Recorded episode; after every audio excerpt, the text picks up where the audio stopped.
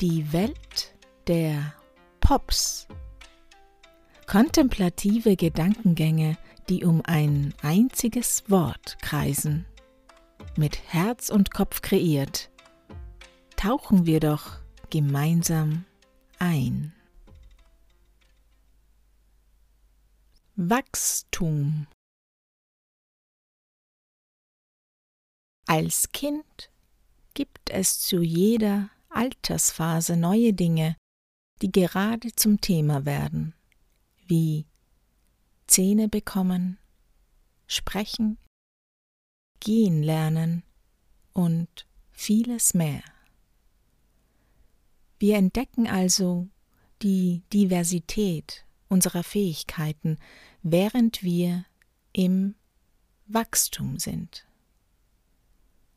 Unsere Wachstumsphasen sind spielerisch aneinandergereiht und fließen im Übergang ineinander.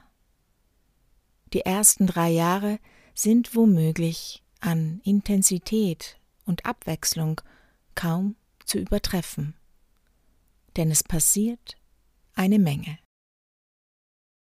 Sowohl für uns Menschen in der Hülle des Kindes als auch für uns Erwachsene in der Rolle, diese Zeit als Zuschauer oder Eltern zu erleben, sowie damit Schritt zu halten, denn kaum ist eine Phase vorbei, kommt die nächste schon wieder um die Ecke. Es bleibt also eigentlich wenig Zeit, sich an die nächste Wachstumsphase zu gewöhnen. Jedenfalls gibt es keinen Stillstand, denn jeder Tag bringt neue Fähigkeiten hervor und das Wachstum konfrontiert uns ständig mit Neuem.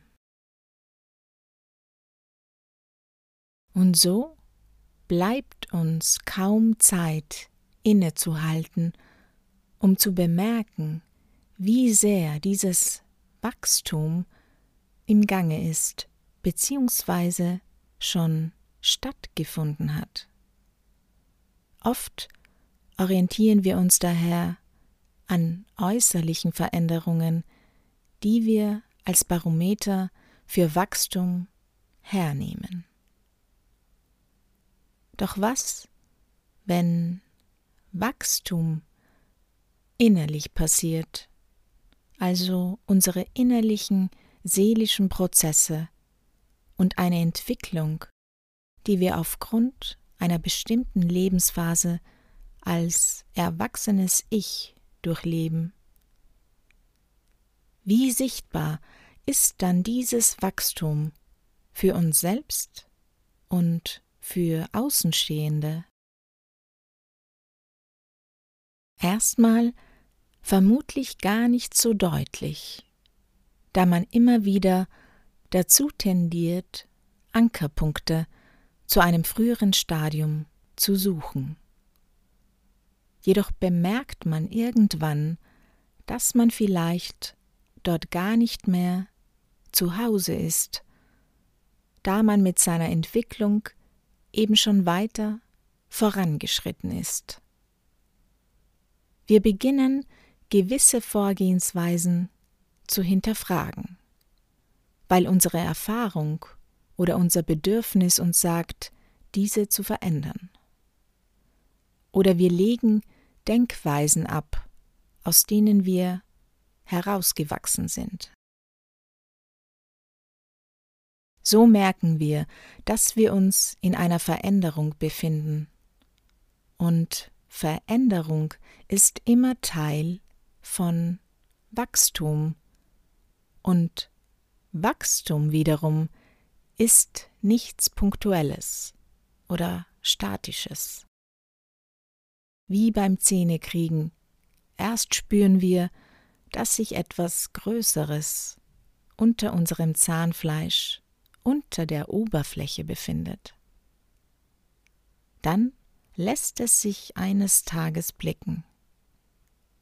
Auch wenn wir noch nicht ganz erkennen, ob was kommt und was da kommt. Danach geht es um stetiges Wachstum. Jeden Tag sehen wir ein wenig mehr von dieser weißen Spitze, bis sie sich zu einem Zahn formt. Und eines Tages sitzt in unserem Kiefer eben ein ausgewachsener Zahn. In unserem Leben gibt es gewisse Phasen, die stärker von Wachstum geprägt sind als andere.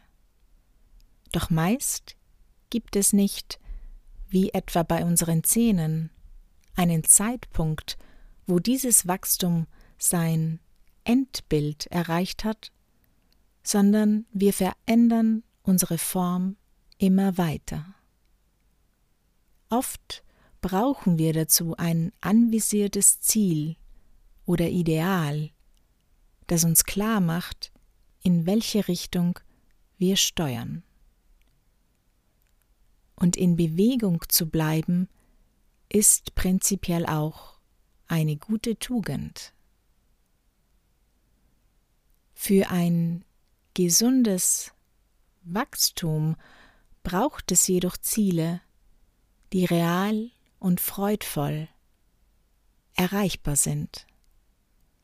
Denn Ideale aufzustellen, die uns in unserem Wachstum an uns selbst zweifeln lassen und dadurch kleiner machen, machen uns auf Dauer krank.